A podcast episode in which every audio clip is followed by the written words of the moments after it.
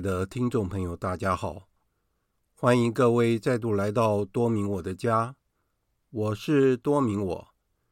在今天的节目中，我想要为大家分享的是我帮主业团的网页所录制的有关于圣招的另一系列的文章，其中的第五篇：伟大的事就是爱。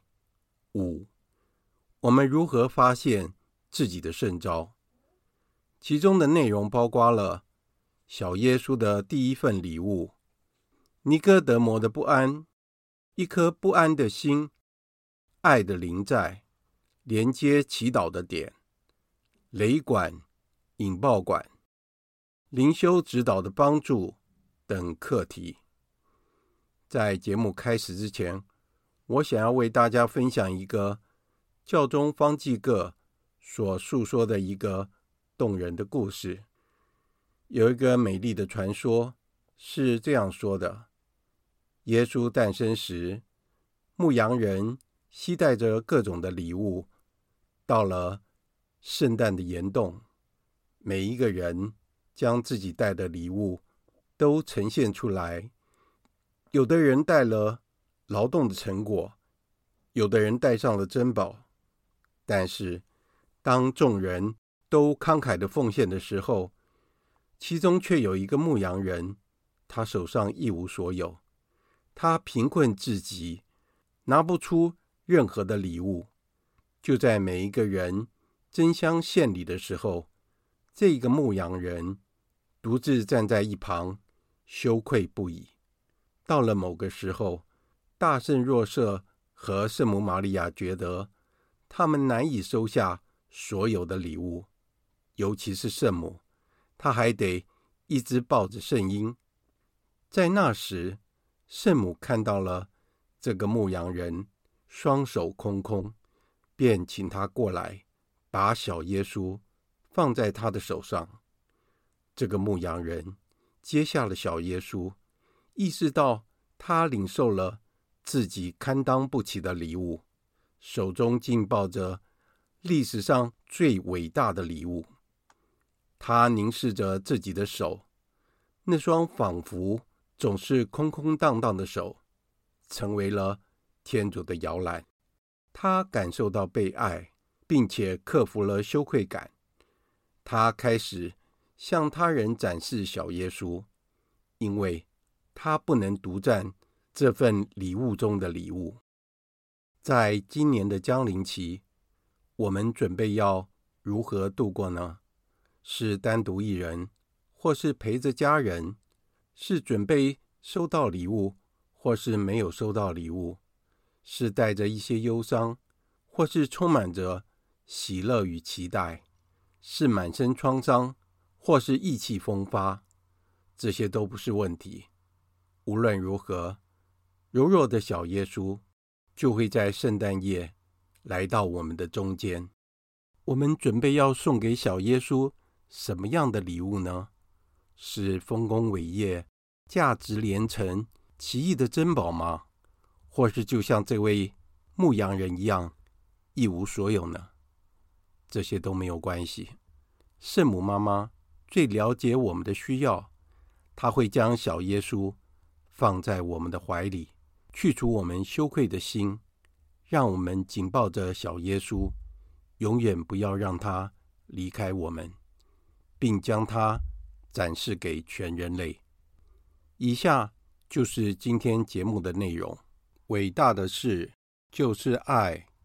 五，我们如何发现自己的圣召？在这世上，有多少男女，就有多少有关圣召的故事。本文提供了一些记号，能帮助每个人确认自己具有来自天主的召唤。太阳在犹大西下，尼哥德摩来到耶稣那里，寻求他内心不安的答案。他脸的轮廓被闪烁的油灯火焰所照亮着，与耶稣的对话为他打开了一个崭新又神秘的世界。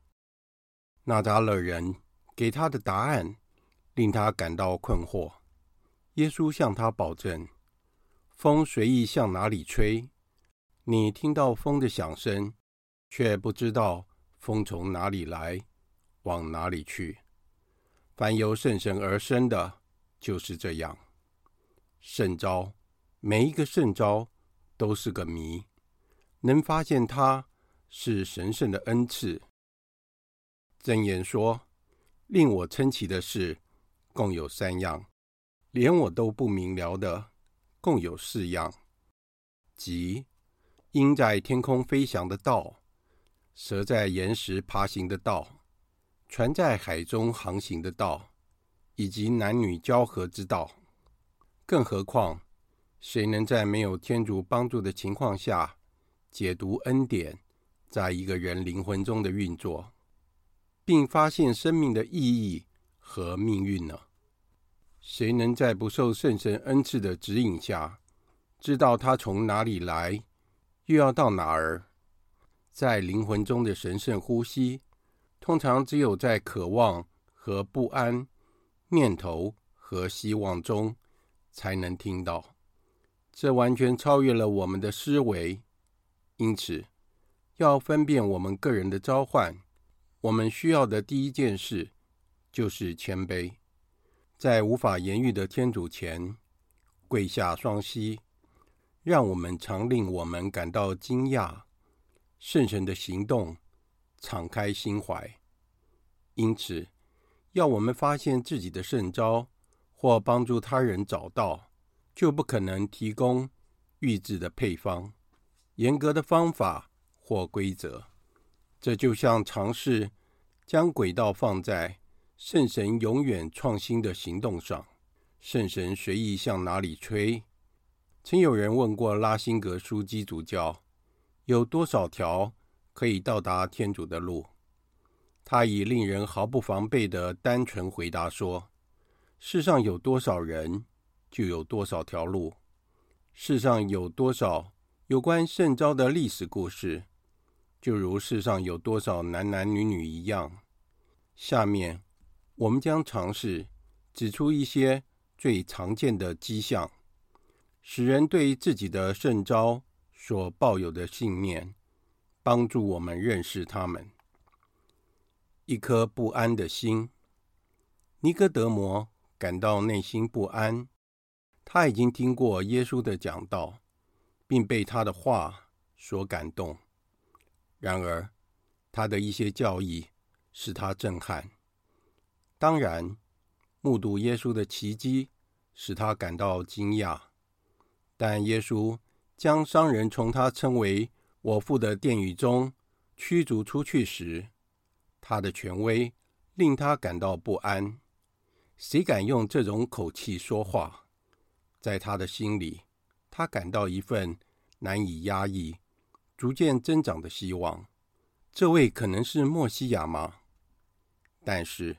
他仍然受到质疑和怀疑的侵袭，尽管他想找到问题的答案，但他无法让自己公开地跟随耶稣，所以他晚上去找耶稣。拉比，我们知道你是由天主而来的师傅，因为天主若不同他在一起，谁也不能行你所行的这些神迹。因此。他的心里充满不安。福音中其他的一些人也遇到同样的情况，就像那位年轻人，有一天来到耶稣面前，问他说：“师傅，我该行什么善，为得永生？”他对自己的生活感到不满，他心里不平安，感到自己有能力做更多的事情。耶稣告诉他，他在寻找的是对的，你还缺少一样。我们还可以在这里回顾中途安德勒和若望。当耶稣看见他们跟随他时，他问道：“你们找什么？”这些人都是搜索者，他们正在寻找各种奇妙的事件，能将他们的生活改变，成为有冒险性的。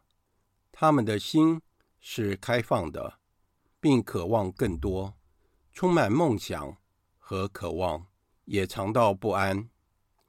一位年轻人曾经问过圣施礼华，怎样才能感受到主乐团的圣召？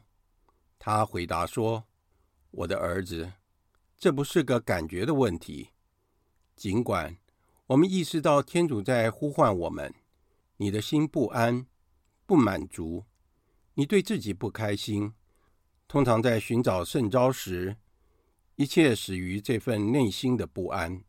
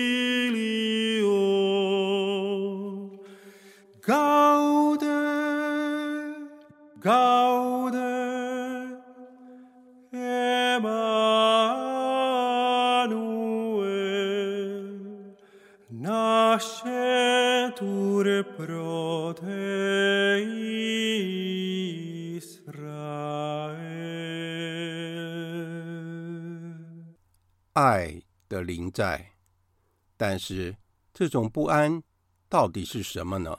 从哪里来的？当圣马尔谷在叙述走进我主的年轻人的情景时说：“耶稣定睛看他，就喜爱他。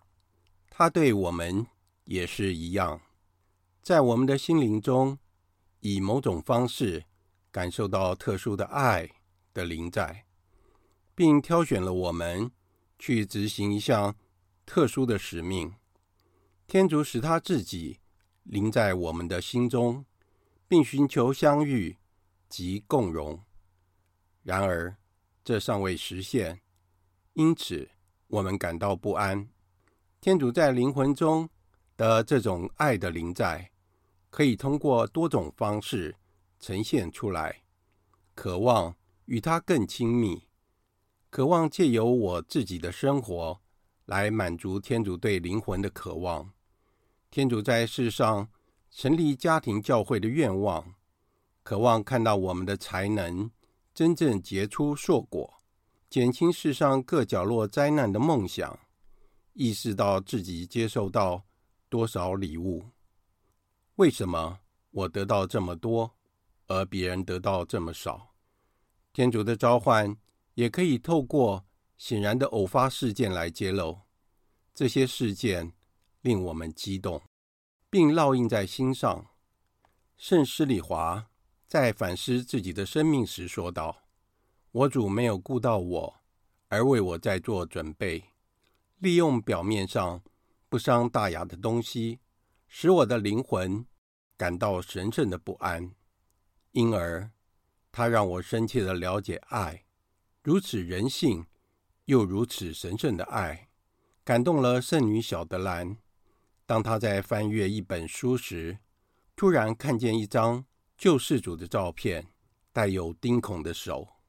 诸如此类的事情也发生在我身上。这些事感动了我，使我开始每天领圣体、净化自己、办告解和做补赎。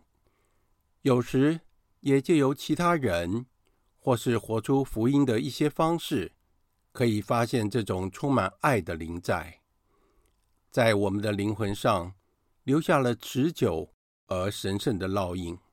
尽管有时可能是不期而遇的人或事，却改变了我们的生活，但通常我们的召唤是借由我们到目前为止的生活方式。而塑造成的。最后，圣经中的字句也可能会刻在我们的心板上，留下一种终身难忘、甘甜的爱。这就是发生在加尔各答圣德勒沙姆姆身上。例如，他听到了耶稣在十字架上的呼喊：“我渴。”或圣方济沙勿略，他的生活因为耶稣的问题而改变。人纵然赚得了全世界，却赔上了自己的灵魂，为他有什么益处？或者，人还能拿什么作为自己灵魂的代价？但是，也许这种内心不安的最大特点，就是我们所称的痛苦的呼吁。正如圣保禄六世所说：“天主的呼唤是一种同时使人不安。”又安静的声音，一种温柔又专横的声音，一种烦人却又可爱的声音。这种呼声既吸引又排斥我们，促使我们为天主的圣爱而弃绝自己，同时以自由的风险恐吓我们。我们拒绝对天主说是，我们想要，同时也不想要。连接祈祷中的点，尼哥德摩因内心不安的躁动而去找耶稣。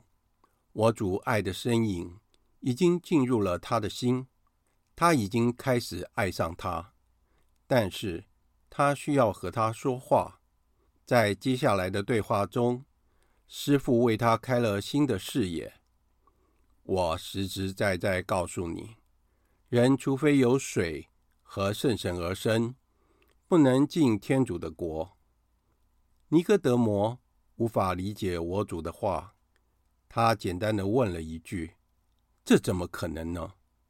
在这面对面的相遇中，他开始意识到，对耶稣而言，他是谁；而对他而言，耶稣应该是谁。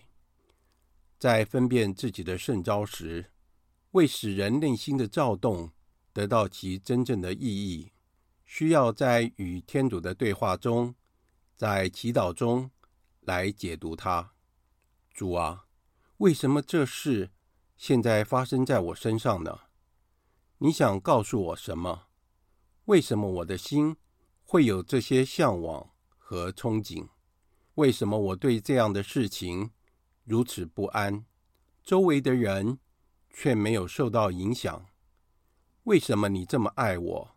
我能够怎样善用你给我的这些恩典？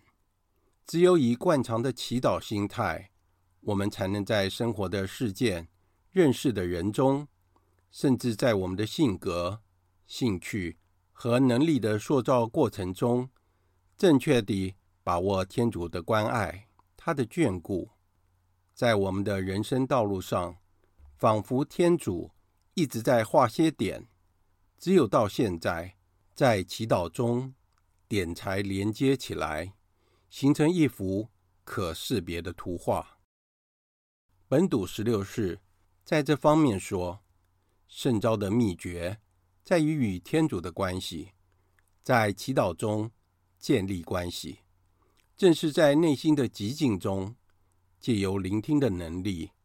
聆听天主的亲密，在决定之前，即在决定当下和起步时，以及之后，如果人想要忠实并坚持不懈，这些都是真实的。因此，对于那些试图要决定圣召的人，首要也是最重要的事，便是在祈祷中亲近耶稣，并学会用他的眼睛。来观看自己的生活，也许那个人会经历瞎子的遭遇。耶稣在瞎子的眼睛上涂了唾沫。最初，他的视线模糊不清，人看上去像在行走的树木。但是，他让我主继续将手按在他的眼睛上，他最终清楚地看到了一切。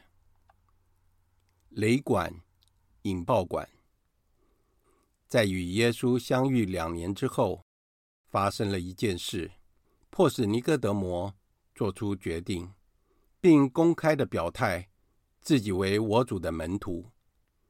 比拉多在司祭长和法利赛人的催促下，将纳扎勒人耶稣钉在十字架上。阿里马特亚人若瑟获得许可，将其遗体埋葬。圣若望说：“那以前夜间来见耶稣的尼哥德摩也来了。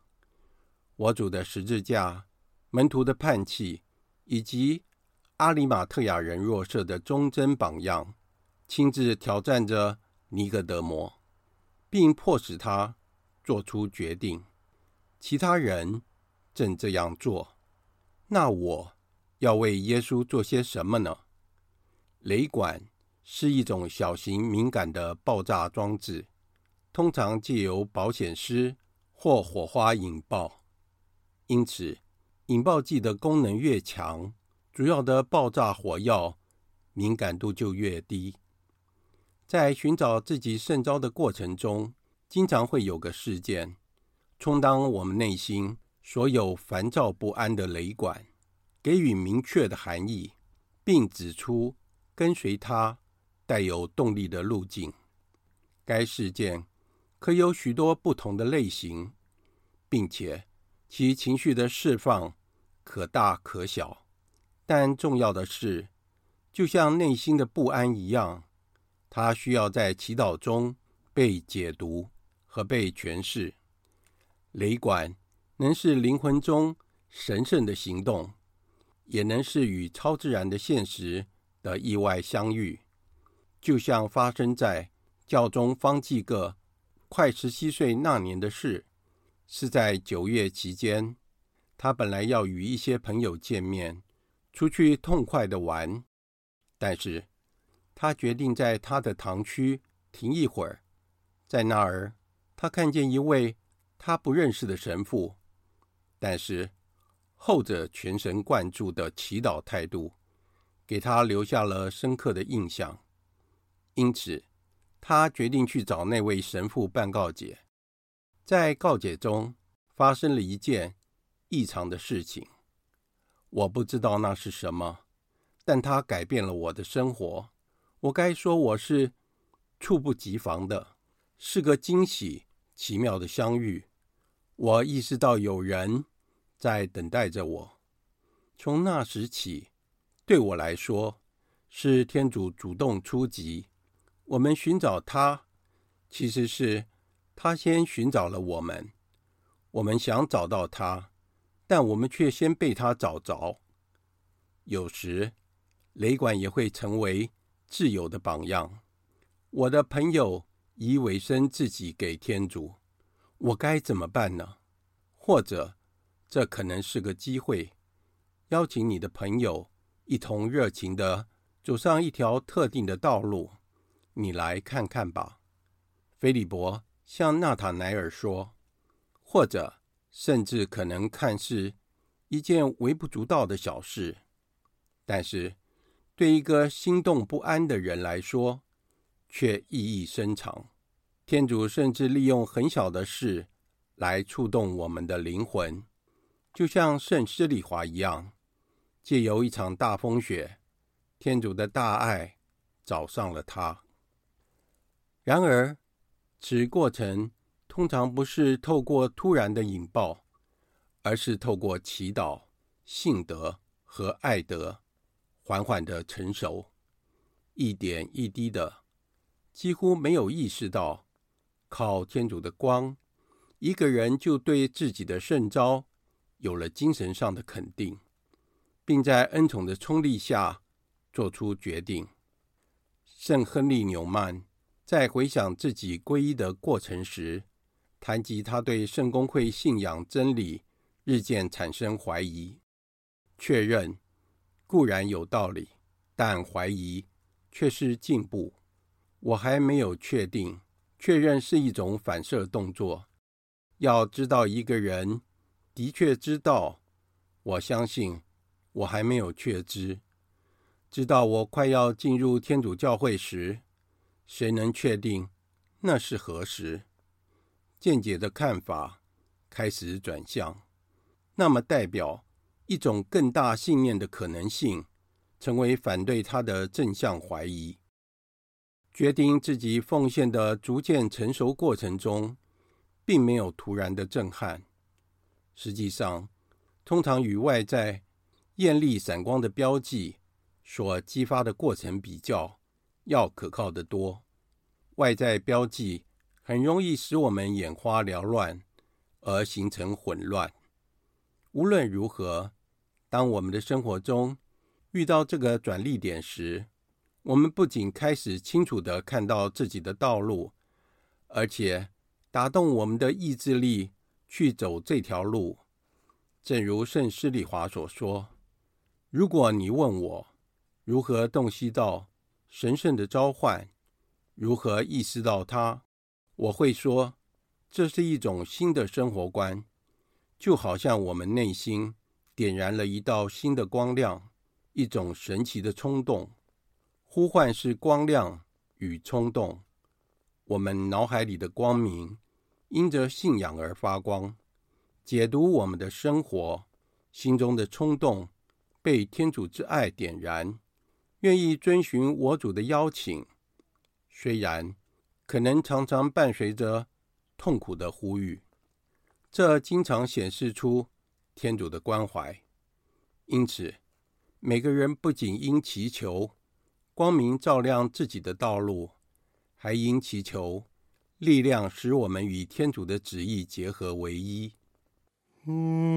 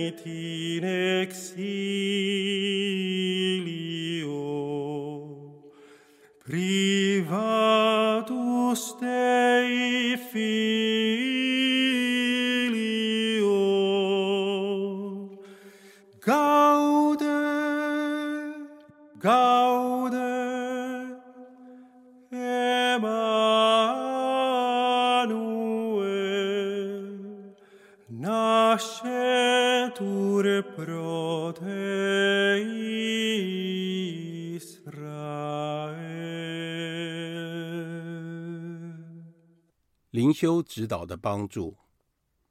尼哥德摩见了耶稣的前后，他是否有寻求其他门徒的建议，我们不得而知。也许是阿里马特亚人若瑟鼓励他公开地跟随耶稣，不要惧怕其他的法利赛人。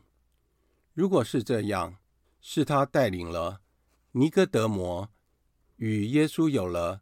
决定性的相遇，这就是灵修上的陪伴或指导所涵盖的，能依靠与我们同行的人之劝言。一个试着与天主和谐相处的人，很了解我们，也很爱我们。的确，圣召永远是天主与我之间的事，没有人能看到我的圣召，没有人可以为我做决定。天主跟我讲话，邀请我，是给我自由的回应，及恩宠来走这条路。不过，在这种分辨和决定的过程中，能够依靠专业的指导，才能确保我拥有走这条路所需要的客观特质，以及确保我决定委身天主的意向是正直的，尤其。正如天主教教理所教导的，一位优秀的灵修指导可以成为一位祈祷的老师，帮助我们在祈祷中解读、诠释我们心灵所向往的及生活中的事件，因此可以帮助我们澄清自己的召唤。